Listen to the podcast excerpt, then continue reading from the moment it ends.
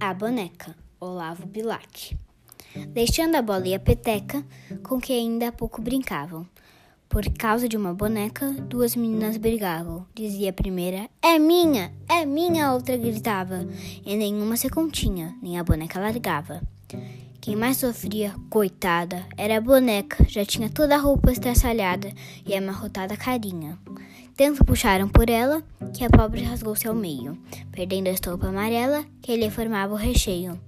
E ao fim de tanta fadiga, voltando a bola e a peteca, ambas por causa da briga, ficaram sem boneca.